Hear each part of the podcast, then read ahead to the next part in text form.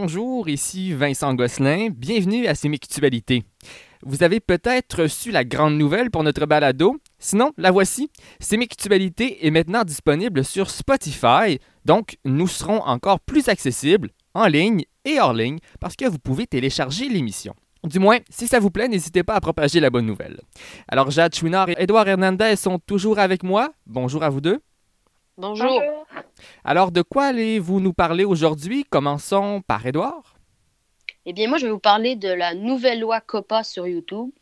Très bien. On en parle et tu nous expliques ce que c'est dans quelques minutes.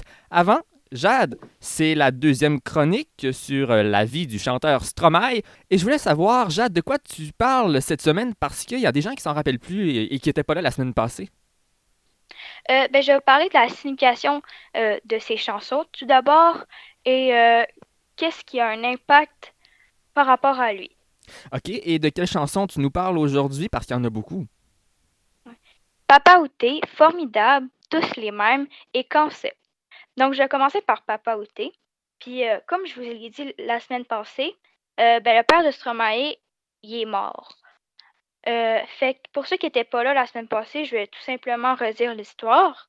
Fait que, fait que quand sa mère et lui se sont séparés, euh, lui, euh, la mère et son père, son père il est retourné au Rwanda parce que tout d'abord, il était venu pour ses études d'archi- d'architecte. Mais en 1994, son père décède dans le génocide du Rwanda. Donc, dans cette chanson, il exprime la douleur qu'il ressent. Et dans le clip, le motif, c'est un enfant assis sur, euh, sur les épaules de son père. Nous verrons plus tard que les vêtements et les motifs des vêtements sont très importants dans le personnage qui est Stromae. Euh, dans le clip aussi, Stromae est figé, euh, comme si c'était une Barbie et une poupée, ce qui peut représenter la- représenter l'absence du père et tout, à chaque fois qu'il fait une action, son père est figé là, il fait rien. Donc, ça peut un peu représenter ça. Aussi, dans le clip, on voit souvent il y a, au refrain ben, plusieurs familles accompagnées de deux personnes. Par exemple, c'est euh, un enfant et leur mère ou leur père.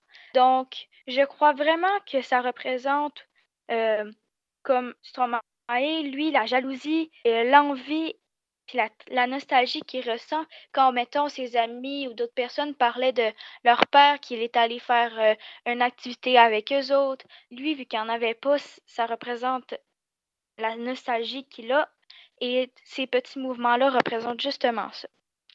Pour Cancel, ça n'a pas tant d'importance en travers lui, mais on peut dire un peu, mais il nous exprime ses émotions.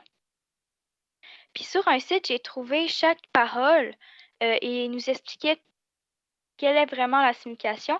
Fait que je vous enverrai le lien dans la description. Fait que à la base, cette chanson montre une peur que tout le monde a, la peur du cancer.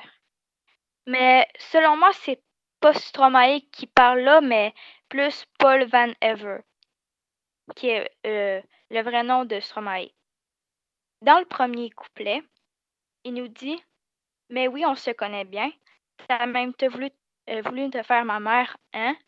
T'as commencé par ses seins et du poumon à mon père, tu t'en souviens? Ici, le personnage nous parle du cancer qu'il connaît assez, car son père et sa mère l'ont déjà eu. Il y a même une allusion sexuelle avec T'as voulu te faire ma mère. T'as commencé par ses seins. Il nous présente le cancer comme un séducteur, voire un violeur en série. Euh, je vais vous mettre, comme j'ai dit, le, site en description, car euh, la chanson est assez longue, donc je ne vais pas euh, allonger la chronique. Maintenant, passons à la dernière chanson, Formidable. Et dans cette chanson, le personnage que Stromae interprète, euh, aussi dans le vidéoclip, c'est un, une personne bourrée qui est en, colère ou en tristesse, on ne sait pas vraiment, euh, qui s'est fait tromper ou quitter euh, par sa femme ou sa petite amie. On n'a pas trop de détails, mais on peut interpréter ça de même. Et dans le vidéoclip, euh, euh, il est complètement euh, à l'ouest, mais en vrai, il n'a même pas pris d'alcool. Et tout le monde des policiers même l'arrêtent pour lui dire est-ce que ça va, Stromae, parce qu'il est assez connu tout ça. Puis personne ne sait qu'en fait c'est une caméra cachée et Stromae c'est assez impressionnant dans ses dans ses performances, notamment des fois en concert ou à la télé en direct. Il fait justement ce personnage qui est bourré, qui est sans avoir pris d'alcool, mais il fait vraiment à la perfection. Donc, il permet encore plus de montrer l'émotion que ça fait. Et euh, en fait, cette chanson a été, ça lui a inspiré avec un SDF qui était aussi bourré, puis qu'il a commencé à lui parler, puis quand euh, Stromae s'est dit bon ben là je m'en vais, euh, comme des petites phrases comme hey, comme dans la chanson il disait hey reviens ces minutes quoi? Je t'ai pas insulté, je suis poli et courtois. Des phrases comme euh, si par exemple euh, une personne veut nous parler et on part, mais vous les connaissez. Fait que ça c'est pour formidable. Maintenant je vais passer à la dernière chanson, chanson qui est tous les mêmes. Dans cette chanson, aussi Stromae interprète encore des personnages. Pourquoi j'ai pas dit un personnage, c'est parce qu'il en incarne deux. Mais c'est dans le même corps. Donc, si vous visionnez le vidéoclip, vous pouvez voir qu'une partie de son visage est plus euh, masculine et l'autre plus féminine. Euh, la partie masculine est assez euh, misogyne selon mon opinion. Et l'autre, c'est une femme, comme j'avais dit tantôt, assez basique. Je crois que les, les deux, ils sont en chicane ou des trucs comme ça. Et là, il dit par exemple, euh, il dit par exemple euh, une phrase, euh, la partie masculine, rendez-vous, rendez-vous au prochain règlement, rendez-vous, rendez-vous aux prochaines règles. Voilà, comme ils sont un peu en, en affrontement. Mais je crois que titre tous les mêmes signifie plus que c'est pas que tout le monde est pareil, mais que chaque personne pense notamment que, mettons, le, les personnes, les femmes, ils sont euh, pareils, ils sont euh, tels de façon négative, bien sûr, et la même chose pour euh, les hommes.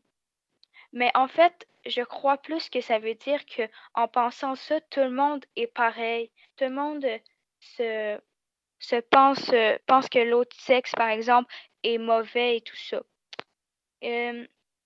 que c'est ça pour les chansons, mais je sais pas si vous avez remarqué, mais dans chaque chanson, Stromae interprète un nouveau personnage euh, ou deux. À part deux chansons comme par exemple euh, euh Bâtard euh, ou Papa Outé, ben Papa Outé c'est plus que il représente, il fait le père comme dans les vidéoclips et tout ça. Mais Bâtard c'est vraiment lui qui parle.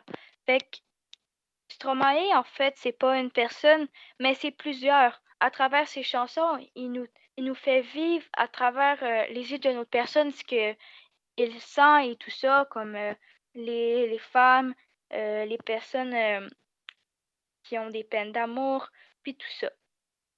Donc, voilà. Merci de m'avoir écouté. Merci beaucoup, Jade. peux-tu nous donner un aperçu de ton sujet pour la troisième et dernière chronique sur Stromae la semaine prochaine, s'il te plaît?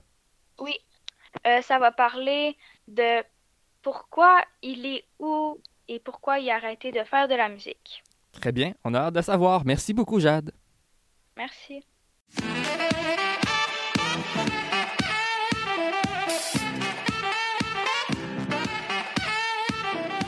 Vous écoutez Sémictualité avec Vincent Gosselin et ses collaborateurs. Alors, Edouard, peux-tu nous expliquer qu'est-ce que c'est la loi COPPA? Eh bien, Vincent, en fin 2019, YouTube s'est vu dans l'obligation d'appliquer la loi COPPA, Children's Online Privacy Protection Act, par la, la FTC, Federal Trade Commission aux États-Unis. Depuis janvier 2020, toutes les vidéos destinées aux enfants auront certaines fonctions supprimées. Je vous en parlerai plus tard. Au compte fait, plusieurs personnes, dont la majorité sont des créateurs de contenu pour enfants, sont contre cette loi, et bien aujourd'hui, on va savoir lequel parti a le plus raison. Avant de commencer, parlons un peu des changements qu'a apporté la loi COPA. Le premier changement, c'est que toutes les vidéos publiées sur YouTube sont vérifiées par des robots afin que le contenu pour enfants soit signalé. Tous les producteurs de vidéos YouTube sont aussi soumis à un formulaire à remplir concernant le contenu de la vidéo. Les producteurs de vidéos soumis à cette loi sont moins bien rémunérés et certaines fonctions sont désactivées, comme les commentaires, les aides financières à la chaîne YouTube et les publicités ciblées.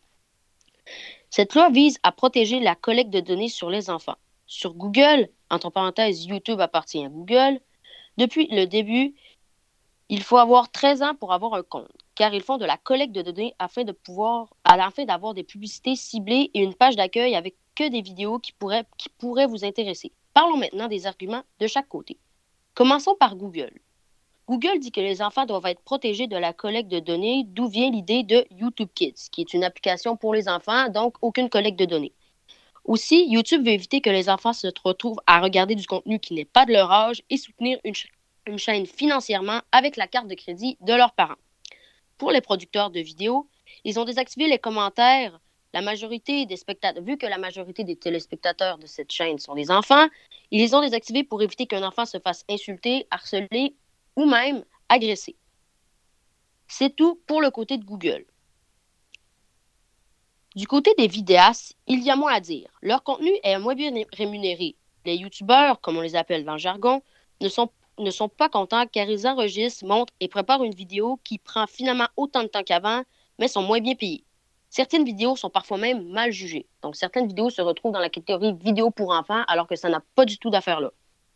Alors, moi, je pensais sincèrement que YouTube a raison de mettre cela parce que protéger les enfants, c'est important. Admettons que quelqu'un retrouve ces données-là, parce que c'est des données quand même assez mis protégées, mais pas trop, et qu'il retrouve ces, données-là, d'admettons qu'est-ce qu'il aime, qu'est-ce qu'il il peut facilement l'aborder et finalement finir sur une grosse intimidation. Je trouve que c'est un beau dilemme et on pourrait en discuter pendant des heures. Mais pour finir cette chronique, je demanderais, Vincent et Jade, qu'est-ce que vous en pensez, vous? Ouf, euh, Jade, si tu veux commencer, euh, je te laisse la parole. Ben, moi, je pense que oui, c'est important de protéger les enfants, car des fois, les informations euh, qui peuvent circuler peuvent affecter euh, leur développement. mais aussi, je pense qu'il y a certaines restrictions qui n'ont pas vraiment rapport, comme par exemple les, la, la, lecture. comment ça s'appelle déjà? Le mini-lecteur. Ouais, le, le mini lecteur euh, qui est désactivé, désactivé je crois que, que c'est ça? n'a pas rapport. En fait, le mini lecteur, c'est quand tu quittes, mettons, une vidéo YouTube, tu sais, en bas de ton écran, tu as comme un petit carré, là. Ouais. Ben, c'est ça, le petit carré, tu avec la vidéo continue, ben, le, le mini lecteur a été désactivé pour les vidéos pour enfants. Et toi, Vincent, qu'est-ce que tu en penses? Ben, je suis assez d'accord. Euh, ben, justement, moi, je suis un utilisateur de YouTube, euh, comme à peu près tout le monde euh, de notre génération. Euh, j'avais vu l'arrivée de l'application de YouTube pour enfants. Je me demandais ce que c'était et à quoi ça servait, c'était quoi la différence. Donc là, aujourd'hui, le fait que tu nous expliques cette loi-là, ça éclaircit beaucoup le sujet. Et c'est vrai, bon, je pense que c'est quand même important de protéger les enfants de la collecte de données c'est tellement présent, omniprésent partout sur Internet, les données collectées. Au moins, si sur euh, YouTube euh, Kids, on peut euh, éviter ça aux enfants, c'est bien. Mais de là, ton point, Jade, est bon. Il y a certaines, peut-être, fonctions qui rendent le service moins avantageux, moins intéressant, parce que ça n'a pas de rapport avec nécessairement la collecte de données et que c'est enlevé tout simplement pour les enfants sans raison valable ou discutable, tout simplement. Eh bien, merci. Bah ouais, ben moi j'ai dit mon avis, mais moi je pense que vraiment que YouTube, ils ont vraiment raison de faire ça parce que vous savez, nos enfants, ben les enfants, eux autres sont comme un peu curieux de tout, ils cliquent sur tout, ils font tout. Tu sais, mettons que quelqu'un dit, bah ok, marque un commentaire dans cette vidéo, ils vont le marquer. Mettons que quelqu'un les insulte, ben eux autres, ils vont pas avoir le réflexe d'aller dire à leurs parents, ils vont plus essayer de, de, de garder ça pour eux. Quelqu'un leur dit, euh, quelqu'un les, les, les agresse littéralement, tu genre en je sais pas, des personnes vraiment mal intentionnées disant envoie-moi des photos de ta carte bleue de tes parents, euh, ben, la carte de crédit, euh, envoie-moi leur code, ben, ils vont le faire parce qu'ils vont le menacer, faire comme ça. Mais c'est vraiment un bon dilemme entre liberté et protection. Parce que c'est vrai que les vidéastes, eux autres, ben, ils ont comme une liberté qui est perdue, puis ils sont moins bien rémunérés. Puis, ils en avaient comme fait leur métier. Il y en a qui c'était clairement leur passion. Mais tu sais, genre maintenant, c'est comme un peu, euh, tu sais, ils ont comme perdu ça. C'est comme briser les ailes à un oiseau en espérant qu'il vole. Ouais, voilà, de là où c'est moins avantageux pour, par exemple, les, les créateurs de contenu. Puis, euh, du côté des parents, ça doit offrir quand même une, une protection supplémentaire et une sécurité de dire ben, je peux laisser l'enfant regarder YouTube tout seul sans trop de surveillance parce que cette application-là est quand même sécuritaire. Ouais. Très bien. Édouard, merci beaucoup. Eh bien, merci Vincent. Alors voilà, c'est tout pour cette semaine. Merci Jade, merci Édouard. Soyez là la semaine prochaine. C'est le retour d'un invité très spécial de grande valeur. Je vous dis pas c'est qui, mais vous le connaissez, donc soyez là la semaine prochaine pour en savoir plus. Retrouvez-nous également sur Facebook via notre page SDEC Média. Vous pouvez également nous écrire par courriel au balado@sdec.éducation. Merci pour votre écoute. Abonnez-vous également sur Spotify. À très bientôt.